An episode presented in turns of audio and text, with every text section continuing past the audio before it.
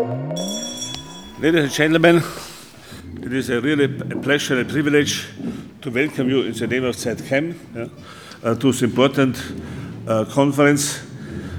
Uh, and I'm very happy that uh, uh, the Council of Europe Platform Exchange, uh, as organized with the ZKM this conference. Above all, I would like to thank uh, Kathrin Merkle and Dr. Annette Holzheit for conceiving and organizing together this symposium, which, and I thank you, all these experts and the keynote speakers who came here to solve the riddle and the problem. What can we do that social media and digital tools are not only supporting hate speech and uh, populist movements, but the contrary, the digital tools can empower democracy through culture.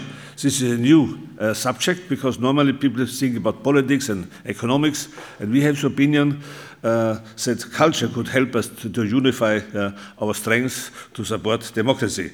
And therefore, our proposal was maybe the solution could be the culturally competent citizen.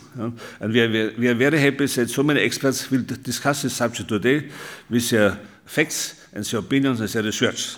Therefore, I'm um, happy now to give it to our moderator. Yeah? And I'm also welcome very much Eladio Fernandez Galiano, yeah? who is the head of culture, nature and heritage at the Department of Council of Europe, and also very welcome our NASA speaker, Kimmo Aulake, chair of CDCPP. Thank you all for coming here and sharing with us your expertise. So our moderators, and the first one will, will be Nathalie Théberge, she was appointed Director General of the Copyright and International Trade Policy Branch at the Department of Canadian Heritage, Government of Canada in 2014. Under her leadership, the branch supports Canada's engagement in international negotiations.